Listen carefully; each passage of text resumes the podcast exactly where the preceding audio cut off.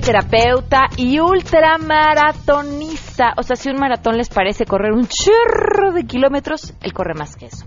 Y en unos minutos nos va a contar, eh, espéreme, tiene prisa, pues sí, pues va a correr un ultramaratón. En unos minutos nos va a contar los detalles sobre el récord que está a punto de romper al lado de su caballo. Ahora sí te escuchamos. Siempre lo voy a decir, el ultramaratón para mí no es una competencia deportiva. El ultramaratón para mí siempre va a ser una transformación física, mental y espiritual.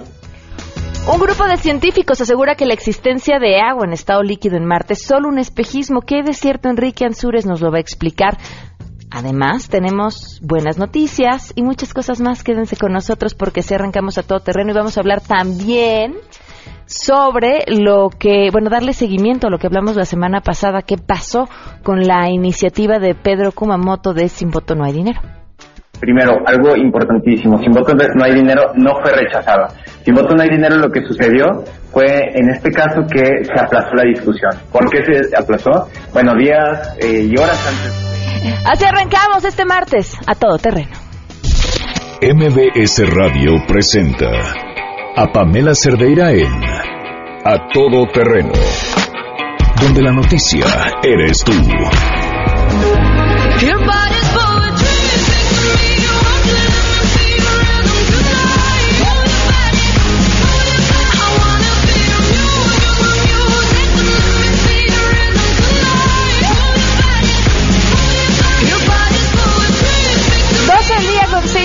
6 minutos, bienvenidos a Todo Terreno. Muchísimas gracias por acompañarnos. Soy Pamela Cerdeira. Los invito a que se queden aquí hasta la una de la tarde. Tenemos muchas cosas que comentar y, por supuesto, su opinión es lo más importante. ¿Cómo podemos estar en contacto? El teléfono en cabina 5166-1025. También el número de WhatsApp 55 33 32 95 85. En el Twitter y en Facebook me encuentran como Pam Cerdeira y ahí vamos a estar al pendiente de todos sus comentarios, lo que nos tengan que platicar y demás.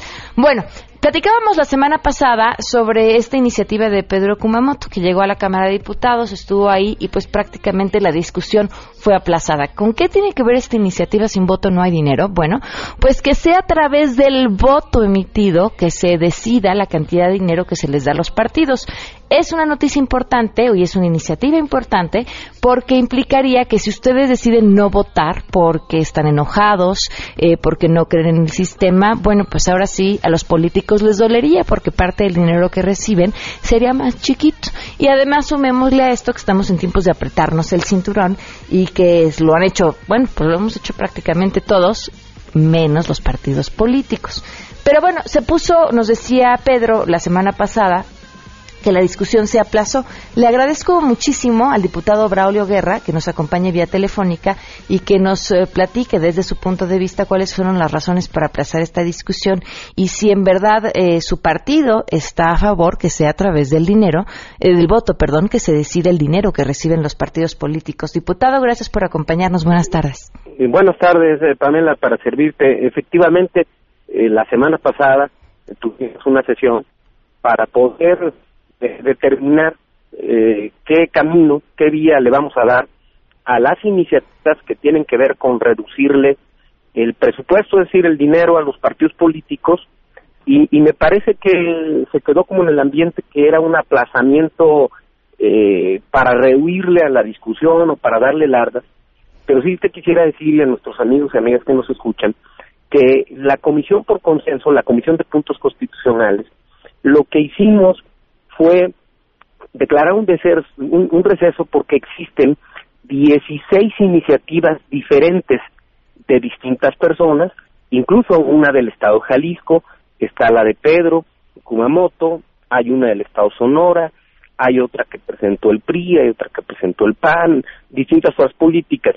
El objetivo del receso tiene que ver, pues no desechar y más bien atender todas las iniciativas y poderles eh, dar eh, un procedimiento a todas y cada una para acumularlas y poder sacar adelante lo que todos los partidos y todos los que formamos parte de la comisión expresamos, que estamos de acuerdo en el planteamiento, que me parece que es una exigencia pues de los mexicanos, un reclamo fuerte, el humor social eh, está así, el horno no está para bollos, es decir, estamos de acuerdo, pero el procedimiento es así, es decir, hay 16 iniciativas, todas plantean distintas fórmulas, mecanismos, maneras de hacerlo, de cómo disminuirle el dinero a los partidos y lo que hicimos por consenso todos, es decir, vamos a estudiar las 16 porque escoger una en particular hubiera quedado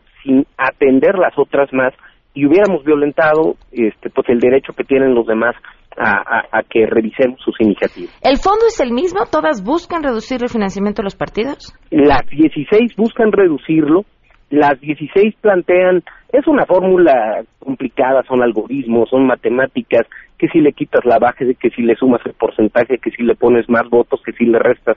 Es decir, de, nos tardará mucho, nos tardaremos mucho en explicarla, y todos proponemos distintas formas de hacerlo eh, y hay iniciativas que, tienen mecanismos distintos, pero todas terminan en que a los partidos se les reduzca incluso hasta en el 50% el financiamiento público. Entonces, sí, al darse cuenta que había tantas iniciativas, se declaró un receso, se le propuso al presidente de la comisión, a Guadalupe Costa Naranjo, que pudiéramos sesionar cada semana para analizar las 16 y darles atención.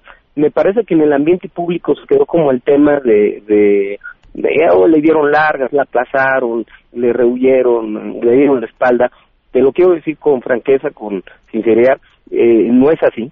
Eh, simple y llanamente le damos atención a todos los que han hecho una propuesta sin discriminar a nadie y sin darle solamente a una iniciativa esa atención, sino a todas. Ok, ahora, eh, ¿hay una gran diferencia entre la de Pedro y las otras en el porcentaje eh, de lo que se le planea reducir a los partidos o no? No necesariamente, incluso hay algunas que buscan eliminarlo. Por ejemplo, hay, hay algunas iniciativas que hablan del extremo, es decir, de que no reciban financiamiento público.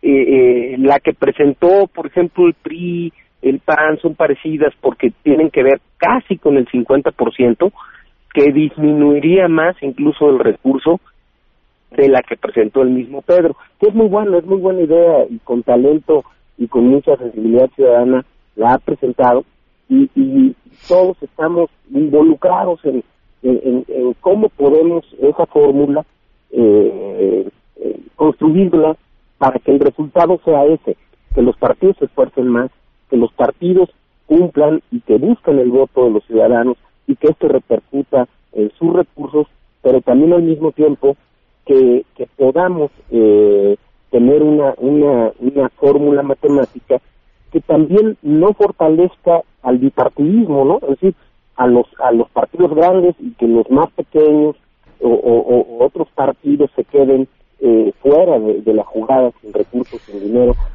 también podría tener alguna eh, distorsión si no lo hacemos responsablemente. Todos expresamos nuestra simpatía por, por dar este paso y lo único que hicimos fue, pues bueno, el procedimiento, hay tantas, vamos a revisarlas y vamos a darles atención a cada una. ¿Cuándo, ¿Cuándo va a quedar este, lista esta iniciativa final? Bueno, precisamente son distintas fórmulas las que estamos analizando para que al final el proyecto de la comisión cuando se vaya al Pleno, ¿sí? cuando se vote en el Pleno de la Cámara de Diputados, en el Senado, en las legislaturas, tenga esos consensos. Hay que recordar que para reformar la Constitución, y eso queremos que, que tenga esos consensos, y que al final, como tú dices, como quede, sea que se le reducen los recursos a los partidos. Pero tiene que pasar por el Pleno, es decir, tiene que ir a la Cámara de Senadores, tiene que conjugar las dos terceras partes del Congreso de la Unión, y además tiene que pasar por las legislaturas de los estados y lograr el voto a favor de 17 estados de la República, de 17 congresos, para poderse convertir en una reforma constitucional. Lo que tampoco queremos es que algo que no vaya con, ese sentido de comunicación, de acuerdo, pues la saquemos en la comisión que son los treinta y tantos eh, integrantes, pero que se vaya a estrellar al Pleno o que se vaya a estrellar a los estados no serviría de nada, ¿no? Claro, pero, pero, ojalá tampoco sea una excusa para que no salga de la comisión, porque porque así pasa con todo, ¿no? Es decir, queremos que salga bien y lo queremos cuidar, pero no nos dan los tiempos legislativos y entonces ya está. hemos escuchado muchas veces esa historia. Sí, estoy de acuerdo contigo y, además este, entiendo que ese es el reclamo y el sentimiento de, de todos, de la gente. El compromiso de todos fue dictaminarlo, fue sacarlo adelante en la comisión y llegar a una conclusión y darle su lugar a todas las iniciativas, desde luego incluida la de Pedro. Ok, pues vamos a estar al pendiente entonces y te agradezco mucho que nos hayas tomado la llamada. Al contrario, a ti estoy para servirte, a ti y a todos nuestros amigos y amigas. Hasta luego, muy buenas tardes. 12 con 15, vamos con la información. Saludo a mi compañera Hatsiri Magallanes. En el marco de la decimosexta cumbre de jefes de Estado y de Gobierno del mecanismo de Tuxtla, el presidente de la República, Enrique Peña Nieto, dialogará con sus homólogos de Costa Rica, Luis Guillermo Solís, de Colombia, Juan Manuel Santos y de Guatemala, Jimmy Morales, sobre temas de interés como la migración, seguridad y relación con otros socios importantes de la región. Durante las reuniones a realizarse en San José de Costa Rica el miércoles 29 de marzo, Peña Nieto también hablará sobre avances de las nueve líneas de acción que buscan la integración y cooperación regional de Mesoamérica Tal es el caso de temas como transporte, el comercio, la competitividad, gestión de riesgos, salud, medio ambiente, entre otros. Además, no se descarta que los representantes de los 10 países que participan pues aborden el tema de las nuevas políticas del presidente de Estados Unidos, Donald Trump, y a la repercusión que tendrá en mayor o menor medida para estos países la construcción del muro en la frontera con nuestro país. El presidente estará acompañado por el secretario de Relaciones Exteriores, Luis Videgaray, además del jefe de la oficina de la presidencia, Francisco Guzmán, del vocero Eduardo Sánchez y su coordinador de asesores Carlos Pérez Verdía. Finalmente comentar que este mecanismo de Tuxtla fue impulsado precisamente por México en 1991 a fin de promover el diálogo político, consolidar la paz y la democracia, así como para fomentar la cooperación regional mesoamericana. Para Noticias MBS, Hatsiri Magallanes.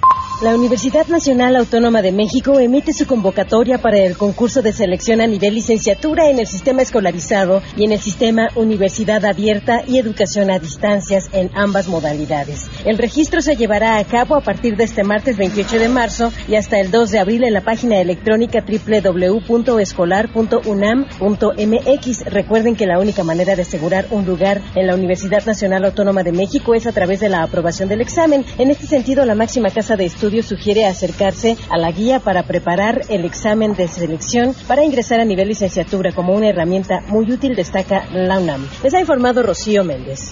Así es, gracias. El INEGI informó que en febrero la tasa de desempleo fue de 3.5% de la población económicamente activa a nivel nacional, tasa inferior a la del mes precedente, y es que el INEGI señaló que en su comparación anual la tasa de desocupación fue menor al 4.3% que se registró en febrero, pero del año pasado. Al dar a conocer los principales resultados resultados de la encuesta nacional de ocupación y empleo para febrero de 2017, el INEGI detalló que por sexo el desempleo en los hombres se ubicó en 3.5% en febrero pasado, la tasa mayor al 3.4% del mes anterior. En el caso de las mujeres disminuyó de 3.8 durante enero a 3.5% en febrero de este año. Para Noticias MBS, Citlali Sáenz.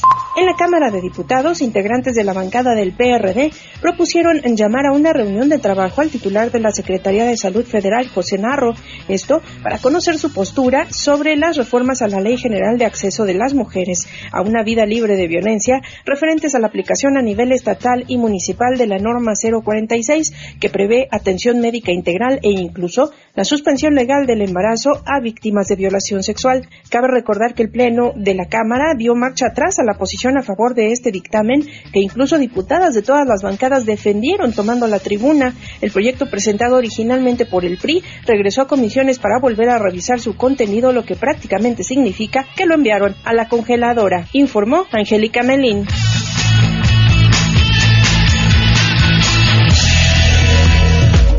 Doce del día con 19 minutos tenemos buenas. Me da muchísimo gusto compartir esta buena noticia porque es de un mexicano que le está haciendo en grande, un excelente bailarín, pero además hemos tenido oportunidad de platicar con él en diferentes ocasiones un gran ser humano, de verdad es un tipazazazazo. Eh, Isaac Hernández, este bailarín, bueno, pues el, el Ballet Nacional de Inglaterra inició su nueva temporada presentando a Isaac Hernández como su estrella. Y lo más interesante de esta presentación es que importantes medios británicos como The Guardian, eh, Evening Standard The Stage, entre otros, han halagado el programa y señalado que la actuación de Isaac es destacada y, por momentos, perfecta.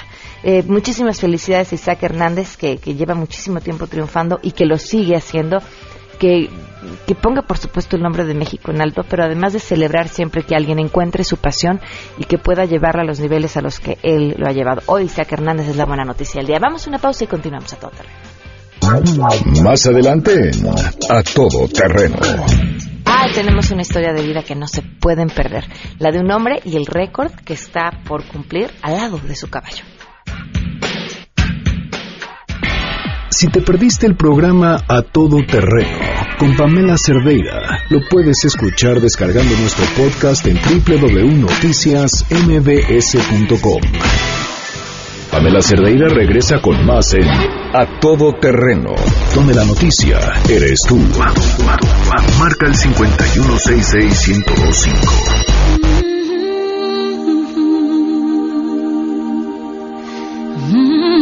12 el día con 24 minutos. Nos acompaña Alex Mora, entre muchas otras cosas, es ultramaratonista. ¿Qué es un ultramaratonista? Alguien que corre más que un maratón en un solo evento. Eh, un maratón son 42 kilómetros. Para que entiendan eh, más o menos qué implicaría correr un maratón, un tiempo promedio de un maratón serían unas cuatro o cinco, ¿no? Cuatro Más horas menos, más o sí. menos promedio, cuatro horas corriendo sin parar y sin detenerte y a un muy buen ritmo. Más o menos por ahí va el tema. Sí. Él corre más, mucho más que eso. Alex, bienvenido, ¿cómo estás? Muchísimas gracias, muy contento de, de darme esta oportunidad de estar aquí compartiendo una vez más mi, mi testimonio y lo más grande que tengo que es mi corazón. Ay, qué bonito. Oye, a ver, me decías que has corrido ya muchos ultramaratones. ¿16 dijiste cuántos eran? Ahorita tengo ya 16 carreras en montaña, sí. Ok, y ahora te estás preparando para correr una en específico. ¿De qué distancia? Ahorita eh, todo mi enfoque está para junio, voy a correr en Utah, Bryce Canyon, que igual son 100 millas y ¿Son en kilómetros? eh, 160 kilómetros. Ok. Este, esa carrera es en junio y ahorita estoy tomando carreras, eh, digamos, de preparación y entre esas carreras está la que voy a hacer el 14 de mayo con mi caballo. Ah, ok, la de tu caballo es una de preparación para el evento de junio. Sí, la tomo como preparación, pero ¿Cuánto vas a correr con tu caballo? 62 kilómetros. ¿En dónde lo vas a hacer? Eh, es en Simapán, es una carrera que organiza Crazy Runner, se llama.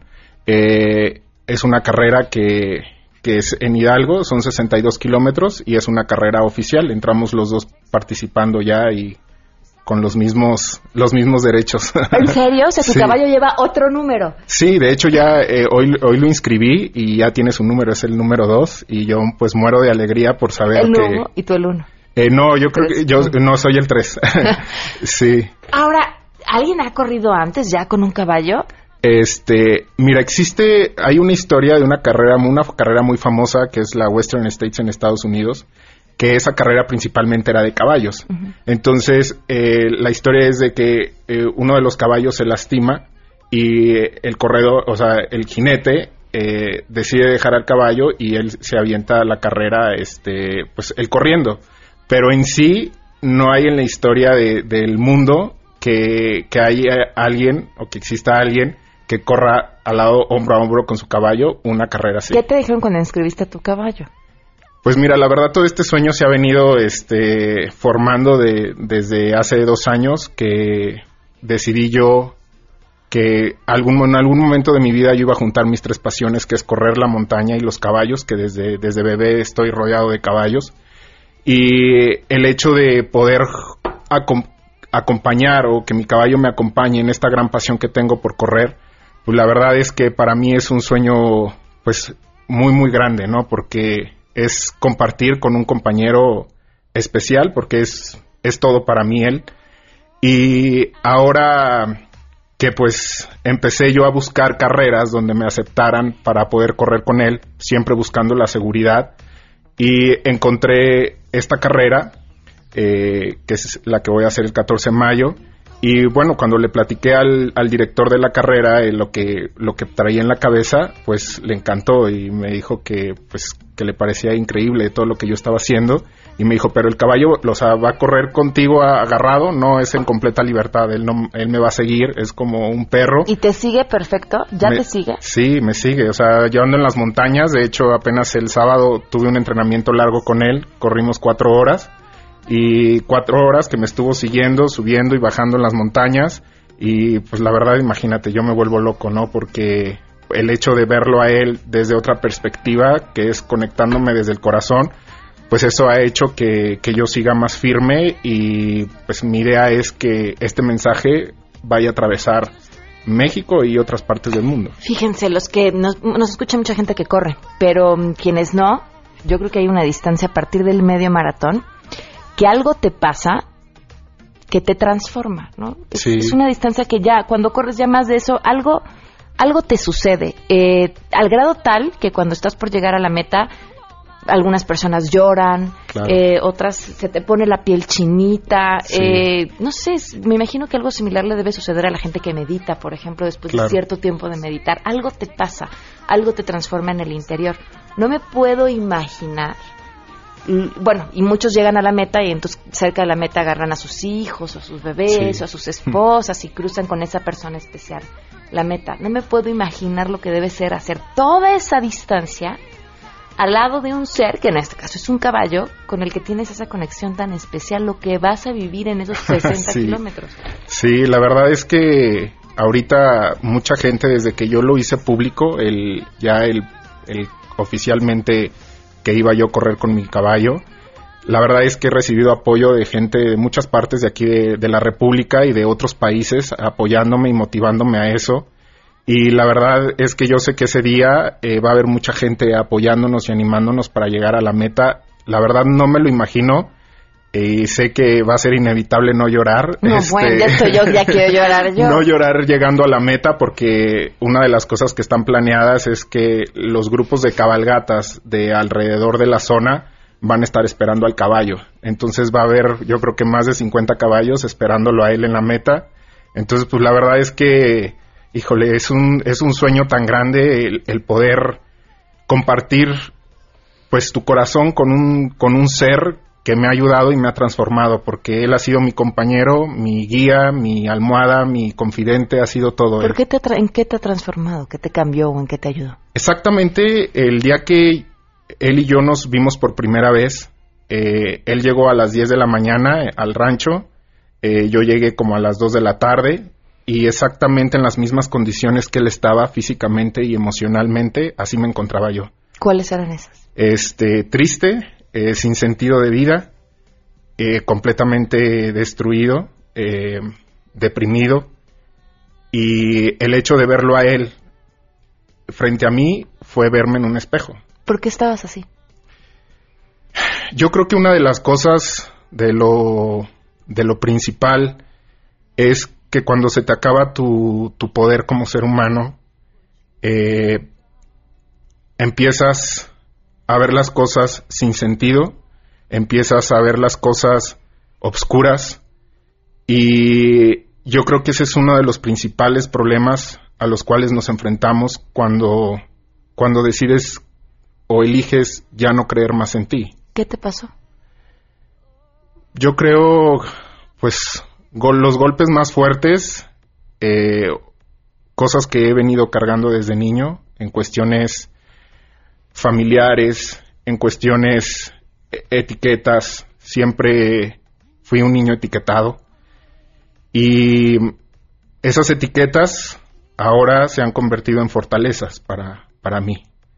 Y gracias a los caballos es que yo hoy soy un hombre transformado y el hecho de, de lograr ese sueño el 14 de mayo es una forma de agradecerle a la vida y agradecerle a ellos el gran regalo y la nueva oportunidad que me dieron de vivir. ¿Hace cuánto fue esto que, conociste a tu caballo? Fue exactamente hace seis años, que son los seis años que tengo corriendo. y dándole duro al deporte. Y pues ha sido una etapa increíble, maravillosa, porque gracias a él y gracias a todos los caballos que se han ha puesto enfrente de mi, de mi vida, es que soy un hombre, soy un hombre exitoso, soy un hombre con un gran corazón y yo creo que el único objetivo que tengo de estar aquí en, en la tierra es ayudar a los demás, entregarme cuerpo, alma y espíritu a la gente. ¿En cuánto tiempo piensas hacerlos? Son 62, 62 kilómetros. kilómetros. ¿En cuánto tiempo? Pues yo, la verdad, ahorita como andamos entrenando los dos, eh, pues yo calculo hacer entre 8 y 9 horas, más o menos si todo sale bien. Ahora, ocho o nueve horas para un corredor implica un montón de cosas. Implica pensar en lo que vas a comer en el camino, la cantidad de la cantidad de hidratación que necesitas, porque más supongo que en los ultras no tienes puestos de hidratación a lo largo del camino, o no muchos. Sí, de, bueno, aquí sí hay, sí va a haber puestos, este, mm. va a haber tres puestos de, abastecimiento. Realmente. En 62 kilómetros. En 62 kilómetros. Y realmente, eh, por eso fue que yo elegí esta carrera, por, por la organización, este, y todo está bien, estructurado porque ese es uno de los problemas que vivimos actualmente en las carreras, que se ha, se ha creado una industria en las carreras, pero realmente pocas carreras son las que están bien organizadas. ¿Cómo vas a hidratar, alimentar y mantener eh, pues sano a tu caballo a lo largo de esta distancia? No, y ve allí, no sé lo que implique para un caballo esa distancia, a lo mejor no es tanto. Claro, mira, pues yo he, preguntado, mi, mi, padre es veterinario, eh, tengo varios amigos que que están conectados conmigo ya ahorita en este tema. Y yo creo que uno del el factor más importante que vamos a cuidar con él es el tema de la hidratación y que el caballo esté fresco. Eh, pues llegar a algunos puntos, este, ponerle eh, esponjas con, con, agua fría, este, checarle su, su ritmo cardíaco, este, eh, más que eso, porque la comida, pues realmente el caballo no puede comer durante, durante esa carrera. Este, ¿Por qué? Pues por cuestiones de naturaleza de ellos. Entonces, más el punto principal es la hidratación y yo, bueno, yo como quiera, eh, pues ya tengo, tengo un poco de experiencia en eso y yo lo único que, que eh, pido es que él esté todo el tiempo pegado a mí, que eso es lo que estamos trabajando ahorita a veces se emociona, sale bien contento de la caballeriza y ya en cuanto ve la montaña y ve el campo empieza, empieza a, a, retosar, este, empieza a relinchar. Él es feliz, él ama la montaña y finalmente me, él me está dando la lección de aprender a conectarme más con la, con la tierra, ¿no? Con, con, la, con la parte naturaleza y pues hago exactamente lo mismo. Así como él relincha, pues yo no puedo relinchar, pero sí puedo pegar de gritos y es, es vaciado y es increíble que cuando hemos encontrado gente en el camino y nos ven corriendo, me preguntan que si me caí, que si el caballo eh, me tiró y que si lo fui a alcanzar.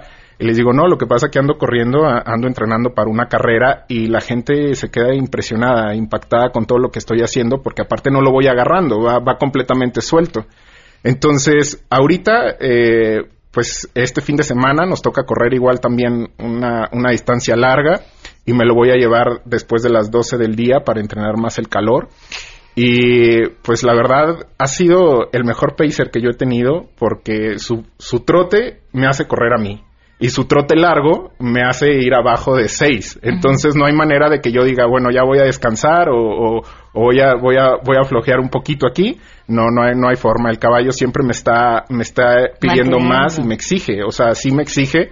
Y pues la verdad es que a veces voy corriendo y él me observa, eh, o sea, gira, gira tantito su cabeza y, yo sé que él me está midiendo. Entonces, en cuanto él ve que, que, yo ya voy más adelante, él trota más rápido y me deja. Y para mí es como de, a ver, ¿cómo, le, cómo te puedes poner contra un caballo? ¿no? Es, es imposible.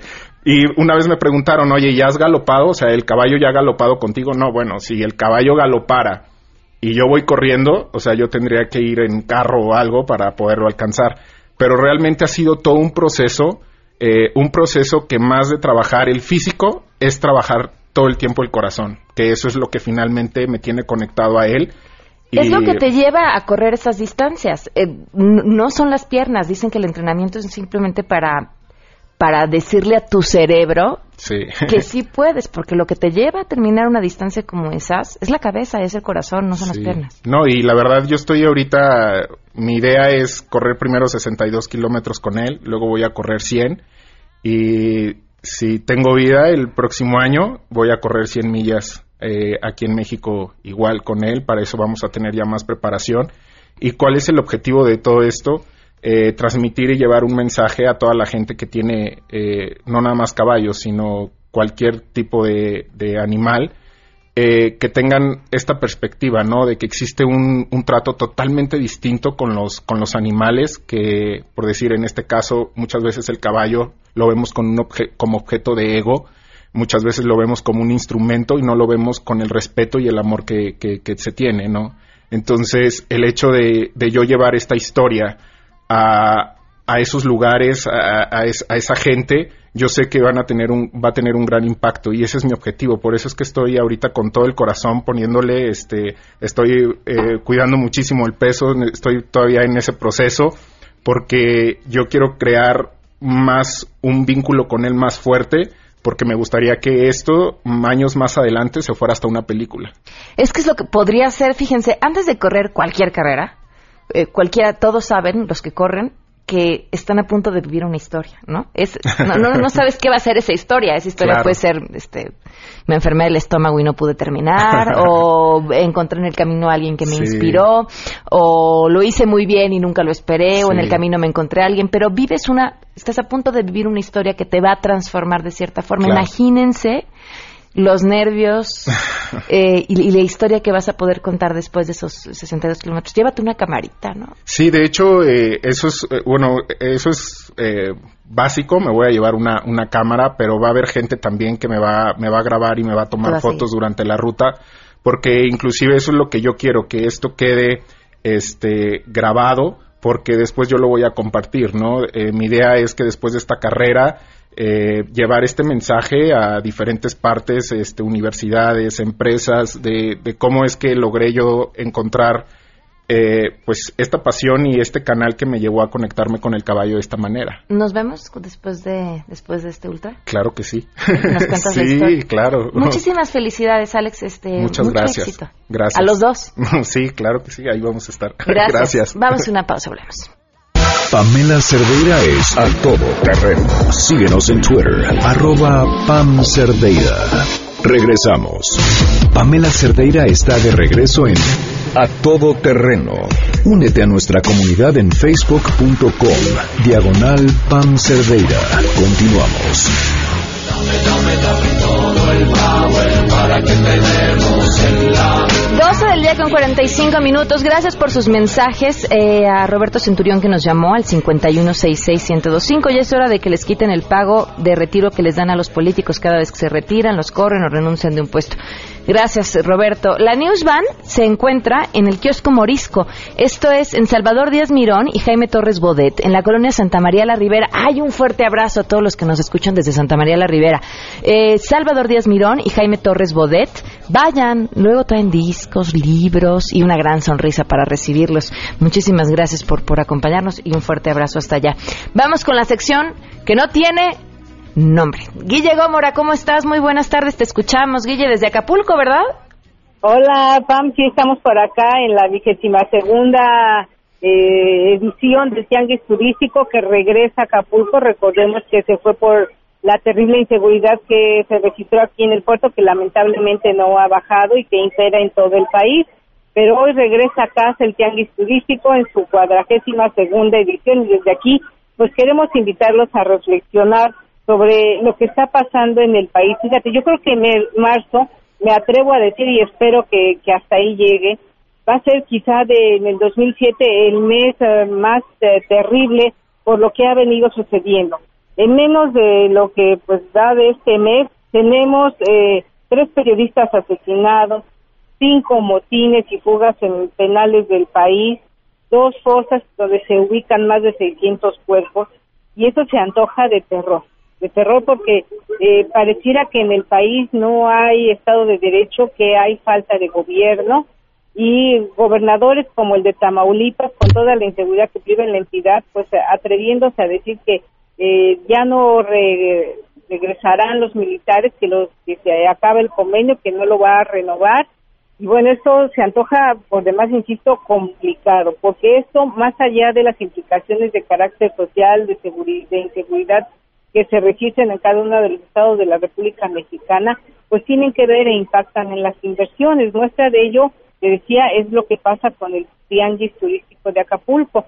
muchas de las inversiones se han retirado aquí en la entidad por la inseguridad que priva. Eh, escuchábamos hace unos días de cómo una empresa de cruceros de Holanda pues canceló, canceló ya sus eh, paradas que hacía aquí en este puerto histórico que registra en sus anales históricos pues festivales de cine, concursos de belleza, festivales de música. Tú te recordarás de esto, Pam, de lo que se desarrollaba cada año ah, en Acapulco. Sí, por supuesto, pero, pero mira, Guille, eh, de, de, lo que era lo que se ha intentado que vuelva a ser, simplemente ha sido como sueño guajiro, ¿no? Como dices, las cosas están cada vez peor y cada vez más complicadas. Lo que pasa es que se habla un poco menos hasta que llegamos a momentos como los de hoy en los que es difícil tapar el sol con un dedo.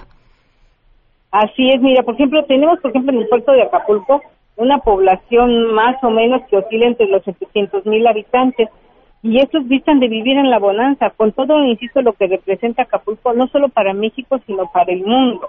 Y no es posible que muchos de estos tiempos compartidos de restaurantes históricos hayan tenido que cerrar eh, producto víctimas de la, de la extorsión y de la inseguridad que priva en este hermoso y paradisíaco lugar que es, por donde se vea, pues el preferido de muchas familias para vacacionar. Ya se viene el periodo de Semana Santa y bueno, se espera que aquí pudiera haber alguna recuperación, pero el tema de la inseguridad, por ejemplo, leía yo hace unos días una entrevista que dio Javier Olea, fiscal general de Guerrero, al diario El País, donde reconocía pues que, estaban aturados con este tema de la, de la inseguridad y que, por ejemplo, en días pasados eh, Guerrero acababa de vivir la semana más violenta del año con 52 ejecuciones, de las cuales 22 se registraron en Acapulco. Y sabes qué, si tomamos en cuenta la importancia económica que el turismo tiene para el país, esto se vuelve una doble tragedia. Sí, sí, sí. Eh, mira, además hemos ganado terreno. Entre las buenas noticias dentro de todo esto que estamos comentando ahora, México está peleando por llegar a estar entre los cinco primeros países más visitados en el mundo. Tenemos ya no dependemos del turismo estadounidense, vienen a nuestro país mucha gente de Europa, de Asia, vienen ya a, eligen nuestro país como centro para vacacionar por una larga temporada por la cuestión de la eh, del mercado cambiario, ¿no? Aquí les rinden más los euros y los dólares y no es posible que nosotros pues, le demos al traste con este tema de la inseguridad. Sí, coincido, coincido contigo, Guille. Pues a ver qué pasa, eh, cuál es el, resumen final de este tenguis que además ya para el próximo año se va de Acapulco, ¿no? Sí, sí, sí, pues mira, pues este año por lo pronto vamos a disfrutarlo aquí en, el bello puerto de Acapulco. Mira, y la del estribo es, yo nomás insisto, los invito a reflexionar, que regresa Humberto Moreira a buscar una diputación en Coahuila. Este gobernador, este gobernador, que dejó al Estado con la deuda más grande, con un clima de inseguridad terrible, se atreve a buscar ahora ser diputado local en su entidad. Oye, ¿qué clase de aborto es este partido joven? que además lo él lo creo ah que no él, creó este partido eh, van en alianza con otros para la eh, renovación de la gubernatura pero pues ya se creó su partido para poder regresar porque no encontró apoyo en el revolucionario institucional en el que militó por años. Pero además tú oyes los spots del Partido Joven y te haces pipí de la risa, ¿no? Porque estamos en contra de los políticos de siempre. y, su abanderado es, un político presuntamente ligado con el narcotráfico, con el lavado de dinero. Recordemos que su tesorero, su suegra, están en Estados Unidos, donde les decomisaron ya propiedades y dinero porque no pudieron acreditar el origen de los mismos. Hijo, ni para reírse, Guille, qué terror. Pues te vemos la próxima semana aquí. Por ahí estaremos. Por lo pronto, ah, pues mira, estaremos ¿Tu columna? de lo que sucede acá en el Tianguis Turístico. ¿Y tu columna, Guille? Ah, sí, como no, los invito a leerla. Es el Narro campanazo para el 2018. El exrector de la Universidad Nacional Autónoma de México está ahí eh, en, el, en, el, stand de salida para esperar nada más en cuanto diga arranquen, vámonos. Está más que puesto el rector y te diría yo que con muchas posibilidades y con permiso de hacer campaña como lo ha venido haciendo. Gracias, Guille. Un abrazo. A ti, buena tarde para todos. Si tienes un caso para compartir, escribe a todoterreno.mbs.com. Pamela Cerdeira es a todoterreno En un momento continuamos. Estamos de regreso. Síguenos en Twitter, arroba Pam Cerdeira, todo terreno, donde la noticia eres tú. Continuamos.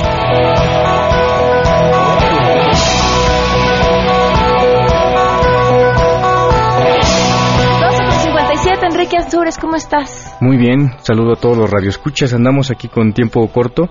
Pues mira, les platico rápido a todos aquellos este, interesados en el, viaje y colonización de Marte, que estuvo muy muy de moda esta noticia de que se iban a ir humanos a Marte a vivir.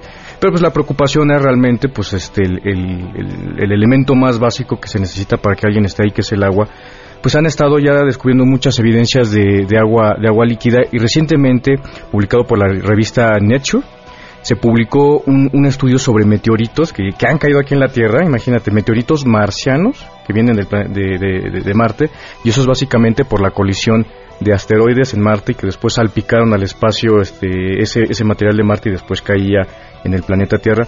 Bueno, este, este, este tipo de estudios ha dado más evidencias eh, de la presencia de agua en el planeta Marte. Encontraron un, mineral que se llama, imagínate, wheat, wheatloquita.